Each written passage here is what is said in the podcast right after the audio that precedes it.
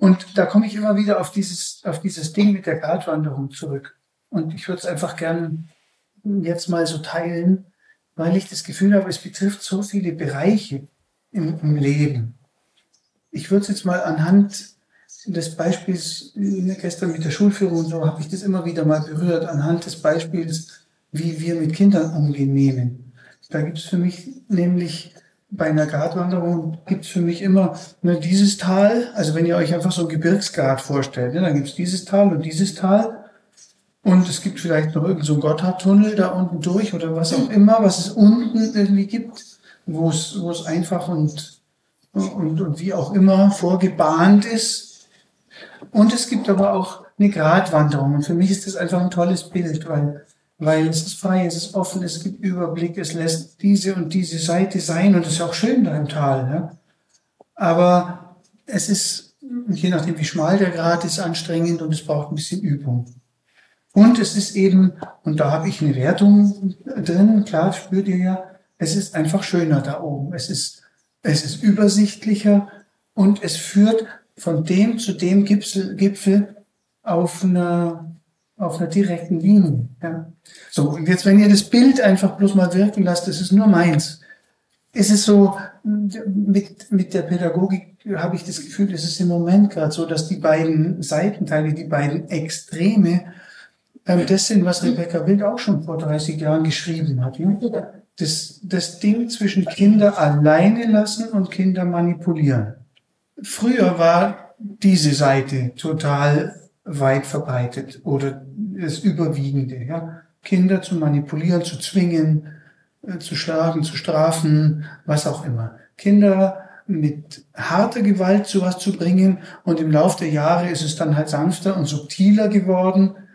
Manchmal hatte ich so das Gefühl, es ist besser, in der Staatsschule zu sein, als in einer sich ständig anpassenden, zum Beispiel Montessori-Schule, weil wenn die Fronten klar sind, können Kinder innen heil bleiben.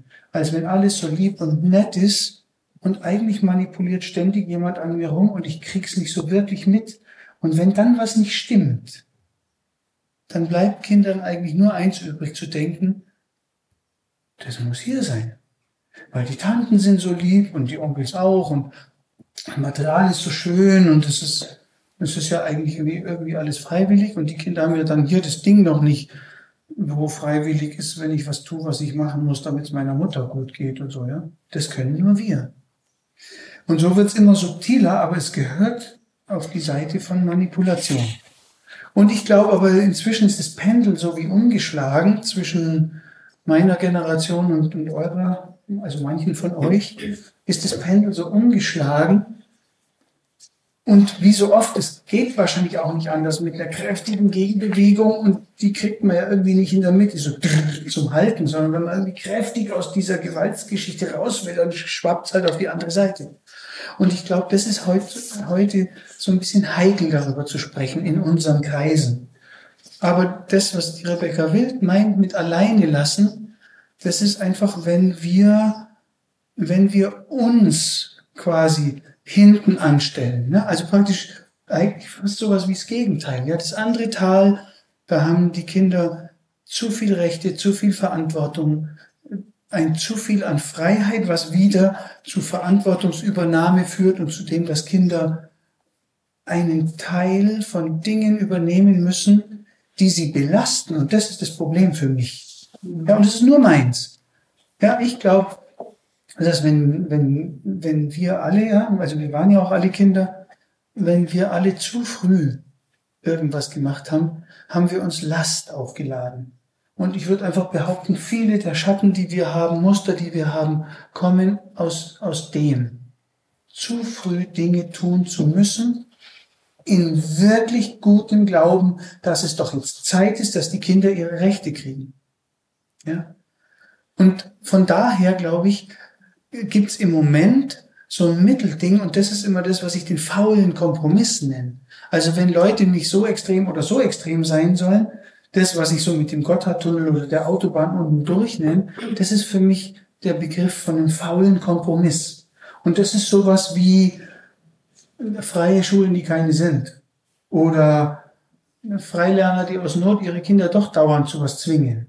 Oder äh, Staatsschulen, so tun, als wenn sie zum Wohl des Kindes da sind. Eltern, die ihre absoluten Nöte nicht erkennen wollen und am Schluss sich wundern, warum die Kinder halt außer Rand und Band sind. Na, irgendwie so das, was alle akzeptieren. Von irgendwas Feinem zu reden, ja, und am Schluss na, haben wir die Quittung durch Leiden der Kinder. Und für mich an diesem Bild ist es erstrebenswert, diese Gratwanderung zu versuchen. Ja, das heißt also, egal ob wir jetzt eher von der Seite oder von der Seite kommen, einfach so über so verschiedene Serpentinen irgendwie raus aus der Manipulation zu kommen. Und in der Herausbildung gibt es immer so einen Schockmoment im zweiten Modul, weil wir aus der Gestalttherapie übernehmend einfach ein großes Poster haben mit den kränkenden Formen von ähm, Sprache und Kommunikation. Und das sind einfach so aus der, aus der Gestalttherapie einfach so zusammengefügt mal. Und es ist irgendwie so eine, keine Ahnung, 70 Sätze oder so, die wir eigentlich immer sprechen.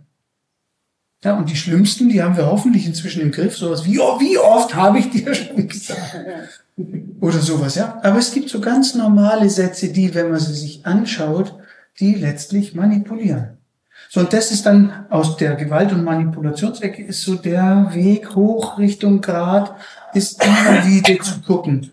Ja, wo manipuliere ich aus einer inneren Not, aus, aus einer Ideologie, aus einer Idee, aus einem Konzept oder aus irgendwas heraus, wo manipuliere ich? Und komme immer näher dahin, es nicht zu tun. Und aus der anderen Seite ist so die Geschichte, dass, dass Kinder aus meiner Überzeugung als archaische Überlebensstrategie Führung übernehmen müssen, wo keine da ist.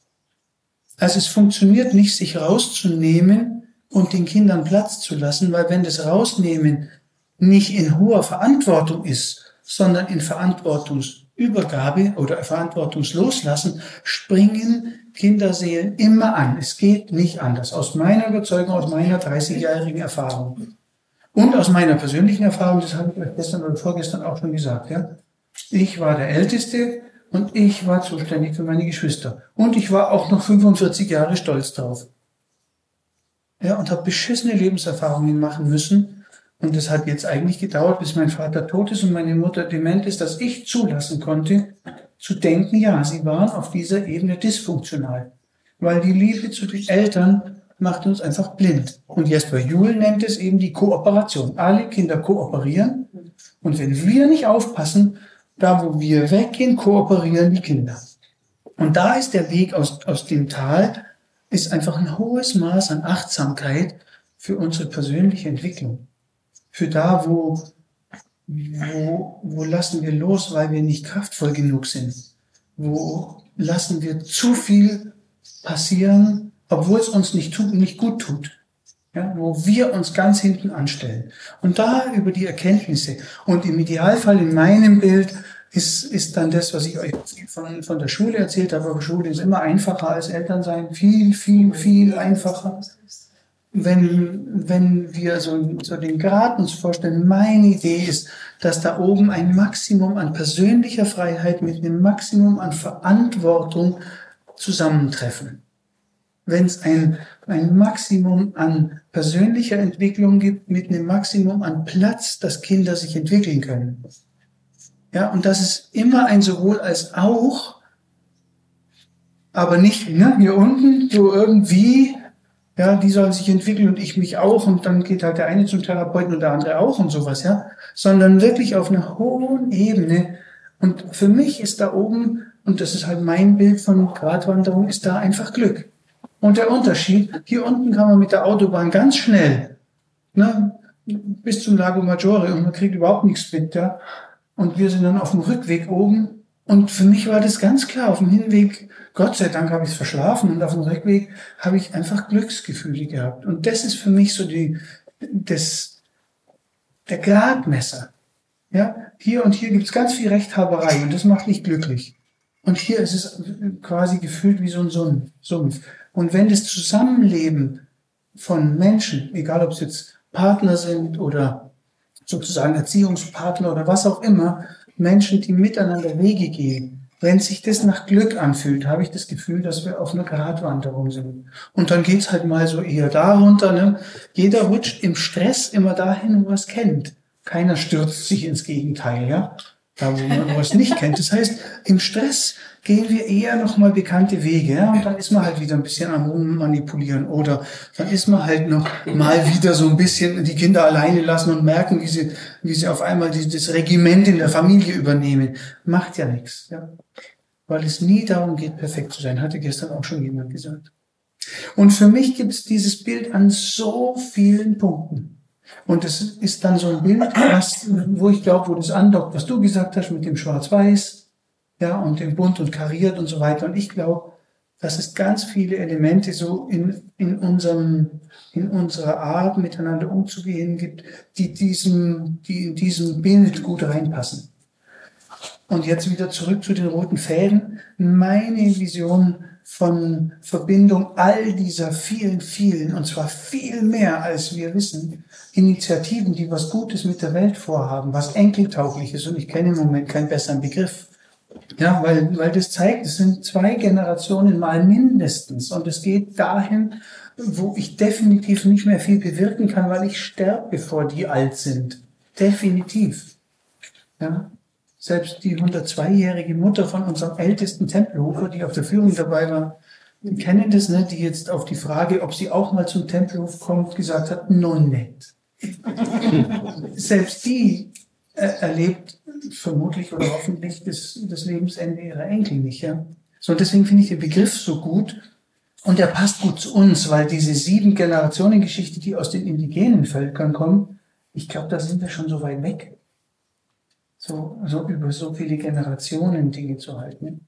Und meine Vision jetzt mit den roten Fäden ist, dass wir zusammen ne, weder das eine noch das andere Extrem, weder der eine ist gut noch der andere ist böse noch irgendwas, sondern dass wir gemeinsam so ein Ziel verfolgen, was in hoher Verantwortung für die nächsten Generationen passiert.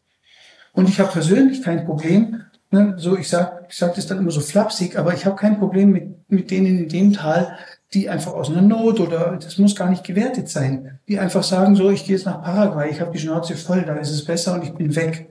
Kann ich respektieren, ist in Ordnung. Es hilft nur hier niemandem. Ja? Und auf der anderen Seite zu sagen, shit, wir haben verloren. Ja, und dann ist vollkommen wurscht, wo der eine das Verlieren fühlt. Ich lasse mich impfen, ich, äh, ich trage überall Masken, ich keine Ahnung, ich gehe doch wieder zurück in Staatsdienst, vollkommen wurscht. Das ist für mich auch in Ordnung, aber das ist nicht das, wo ich Energie hingeben will. Ja? Ich möchte Energie dahin geben, wo alle Menschen in Ordnung sind und wo wir gemeinsam an der Enkeltauglichkeit arbeiten. So, das, jetzt habe ich es endlich mal geschafft, das von Anfang bis Ende zu sagen. Und da würde ich euch einladen. Für alles andere habe ich das Gefühl, gibt es genug. Es gibt genug äh, irgendwelche Kanäle, Gruppierungen, was weiß ich was, die die Extreme feiern. Und ich kann das irgendwie soziologisch, gesellschaftlich, psychologisch, kann ich mir das alles herleiten. Aber meine Kraft will ich dahin geben, wo Menschen in dieser unglaublichen Unterschiedlichkeit wie hier eine wirklich gute Zeit verbringen und am Schluss auch noch eine Folge hat. Und da will ich meine Kraft reinlenken. Und es ist jetzt nur eine Einladung, dass wir an der Stelle die roten Fäden weiterspinnen und gucken, wo wir gemeinsam wirken können, weil jeder für sich hat ja bis jetzt auch gewirkt. Also jetzt nicht notwendigerweise alle, aber wo können einige von uns gemeinsam weiterspinnen und es, es war dann wichtig, dass wir uns hier getroffen haben.